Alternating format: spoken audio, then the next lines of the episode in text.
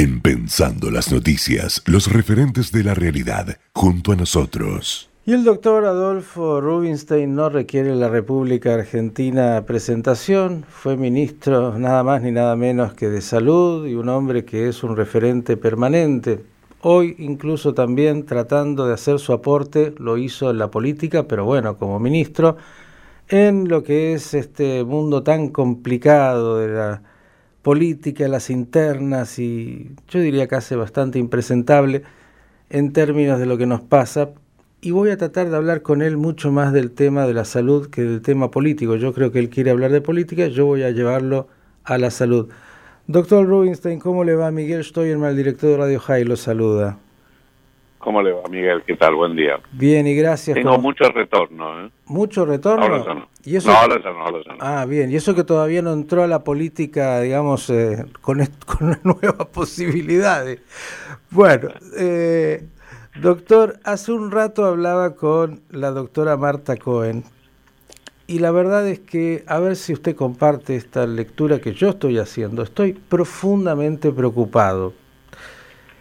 El mundo está la tercera dosis por la variante Delta, eh, incluso leemos como China y otros países empiezan con confinamientos, Israel preocupado nuevamente con medidas nuevas, y nosotros que tuvimos el confinamiento más largo del mundo durante el 2020, hoy estamos casi como si la pandemia hubiese pasado y tenemos menos del 15% de la gente con dos vacunas, con dos dosis, y ni siquiera hablemos de la tercera, que parece una utopía. ¿Qué estamos haciendo? Bueno, lo, lo que dice es absolutamente así.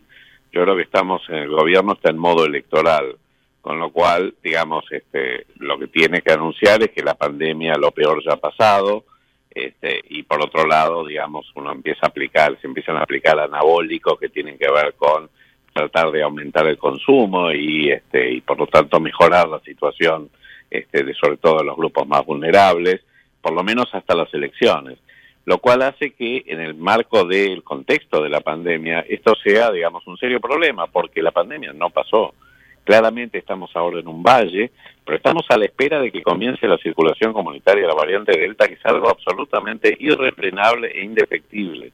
O sea, eh, digamos, de hecho ya estamos teniendo algunos casos y dado que en la Argentina se hace muy poca vigilancia genómica, seguramente la doctora Cohen este, habrá dicho lo que significa en Inglaterra, en Reino Unido la vigilancia genómica es enorme, acá es muy poquito, con lo cual es muy difícil detectar realmente cuándo comience a circular. Es muy probable que ya esté comenzando a circular esta variante en la Argentina, en algunos centros urbanos. Lo que probablemente ocurre es que comiencen a escalar los casos nuevamente y claramente el pico que va a tener esta tercera o cuarta ola digamos, este, seguramente la magnitud que va a este, tener va a estar directamente relacionada con la proporción de la población que esté vacunada con el esquema completo.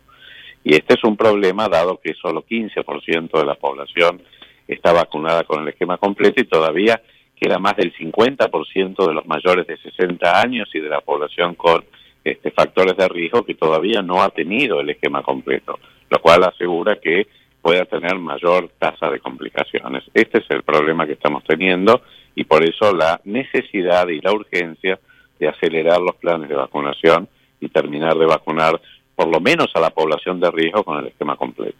Yo no quiero asustar a nadie, doctor, pero digo, si con todo lo que fue el 2020 y la cuarentena que vivimos, tenemos hoy más de 106 mil muertos y hoy estamos con menos del 15% con una dosis que es totalmente insuficiente cuando otros países ya están aplicando una tercera. Digo, no quiero hacer números, pero hay que ponerlo en términos numéricos también. Eh, lo que podemos llegar a tener de mortalidad es eh, realmente eh, escalofriante. Sí, yo espero que el panorama sea menos apocalíptico que lo que uno piensa y que sea un poco mejor lo que ha ocurrido. No se sabe exactamente todavía, se está viendo cuán este, letal y cuán virulenta es esta nueva cepa. Claramente es muchísimo más contagiosa, pero no se sabe a ciencia cierta, por lo menos todavía, si verdaderamente confiere más complicaciones o más letalidad. Pero de todas maneras, aun cuando este, el número de, este, la, digamos, no sea más letal, como es mucho más contagiosa, alcanza mucha más gente en mucho menor tiempo. Y lo que estamos viendo ahora, además, es lo que se llama una suerte de pandemia de los no vacunados. Esto claramente se está reflejando en Estados Unidos, donde lo que estamos viendo es que todo el rebote de casos, y lo mismo en Europa, ocurre en aquellos que todavía no han recibido el esquema completo. Entonces, eso, por eso es tan importante, porque nosotros tenemos esta ventana de oportunidad, esta ventana de tiempo de dos meses, donde podemos ver lo que está ocurriendo en los países que han sido alcanzados, por ejemplo, por la variante Delta mucho antes. Entonces ahí es donde nosotros tenemos que ganar el tiempo crítico para, por ejemplo, acelerar la vacunación y no perder tiempo en medidas que no son demasiado efectivas, como por ejemplo ha sido la suspensión de vuelos en Ezeiza, que ha generado una enorme cantidad de problemas a todo nivel y difícilmente resuelva el tema, digamos, de la entrada de la variante Delta, que seguramente va a estar entrando por Brasil o por Paraguay que ya tienen circulación comunitaria.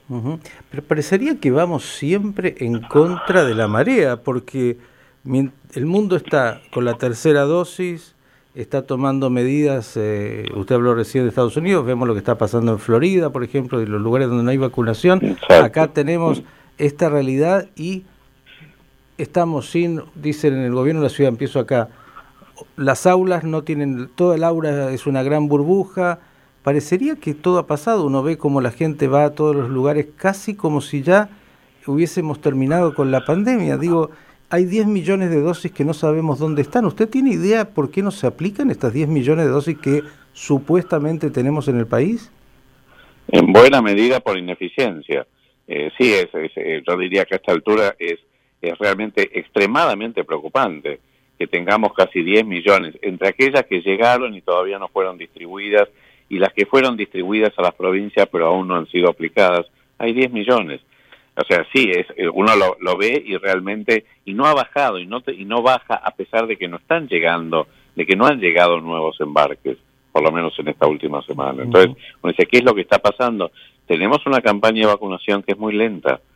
Y fíjese que el número, digamos, los mayores, este, digamos, récords de aplicación hemos tenido, eh, están, oscilan en alrededor de 350 mil, algo así, de aplicaciones diarias, y eso no aumenta a pesar de que el suministro de vacunas ha mejorado mucho.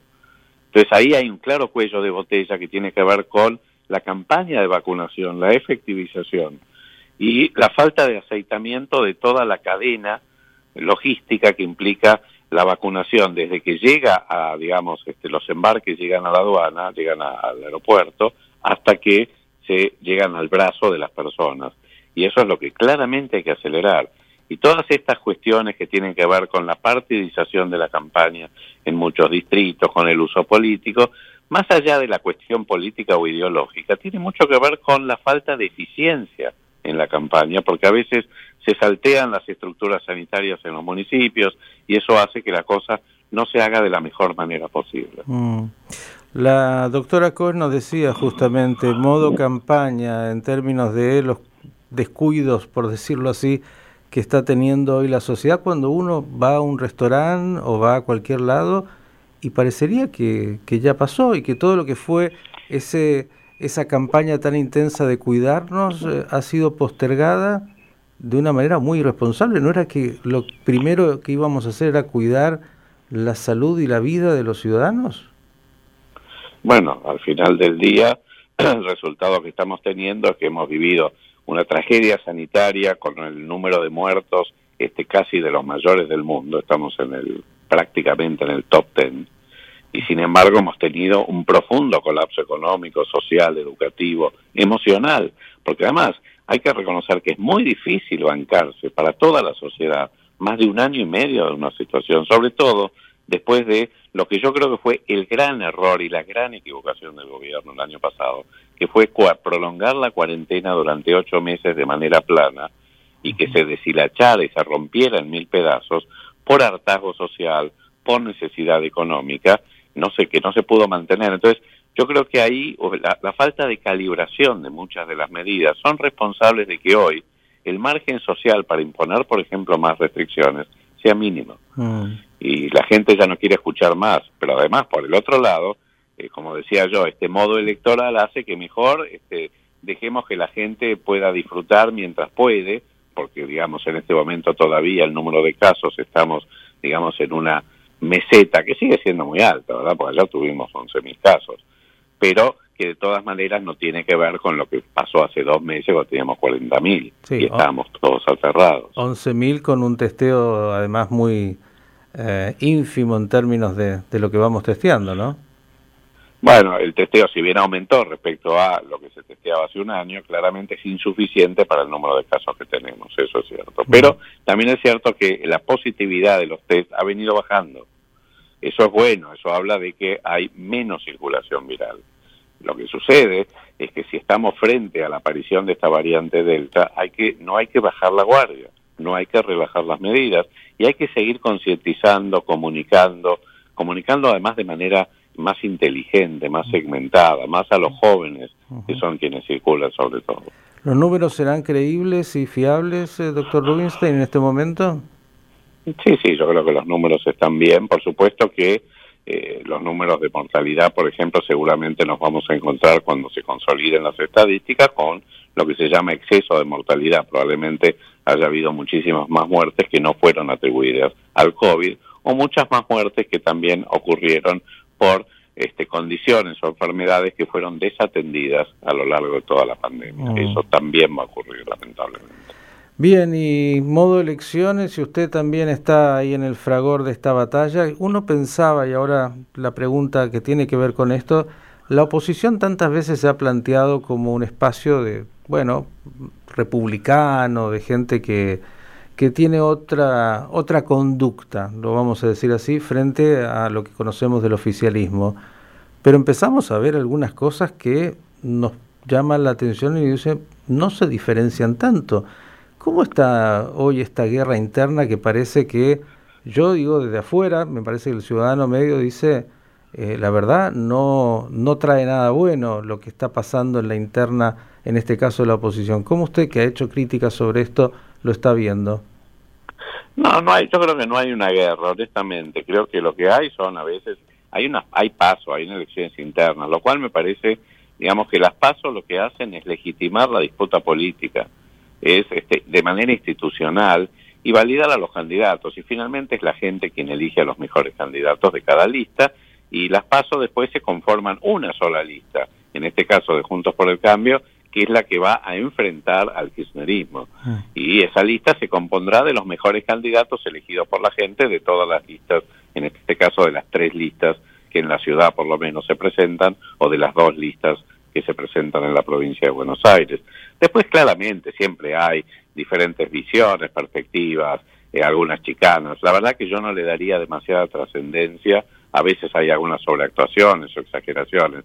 En realidad, este, yo creo que es un fenómeno inédito que la oposición haya seguido consolidada y unida en los mismos partidos que formaron parte del gobierno anterior, después de haber tenido una derrota electoral y dos años de gobierno peronista. Esto no pasó nunca.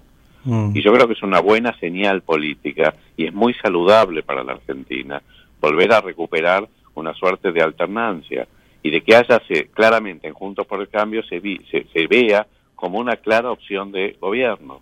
Entonces a mí me parece que eso es importante más allá de todas estas chicanas que bueno, son parte de la política, a veces inevitables, yo entiendo que son molestas. ¿No van a quedar muchos eh, heridos y fuera de combate y, además de eso... Digo, ya se está arreglando, de hecho ya ayer este, se, se, terminó de todo este, este ruido que hubo entre, digamos, Manes, Carrió, etcétera, ya más o menos está este, resuelto. O sea, creo, creo que son, yo diría, más fuegos de artificio que otra cosa, pero yo estoy de acuerdo que molestan, molestan a la gente, molestan a la sociedad porque la sociedad percibe que los políticos están lejos de sus problemas reales, que hoy, y esto también tiene que ver mucho con por qué yo soy candidato, ¿no? Porque la verdad es que eh, yo vengo, o sea, yo no vengo de la política, más allá de que tuve una posición este, importante como ministro y luego secretario de, salud en el gobierno anterior.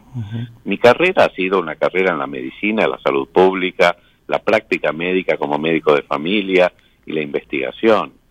Este, recién, la, mi primera participación política fue en los, en los dos años, en realidad estuve un año como secretario y dos como ministro, en el gobierno anterior.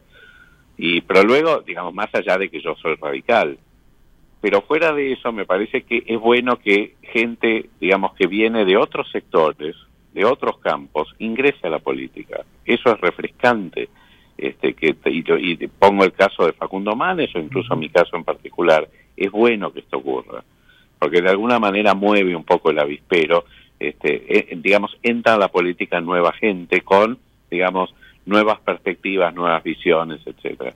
Me parece, y en el caso mío, bueno, porque la salud hoy es muy importante y hoy ha escalado en la agenda política y en la agenda social. ¿Por qué? Porque la pandemia visibilizó y desnudó las grandes limitaciones y problemas de nuestro sistema de salud pública.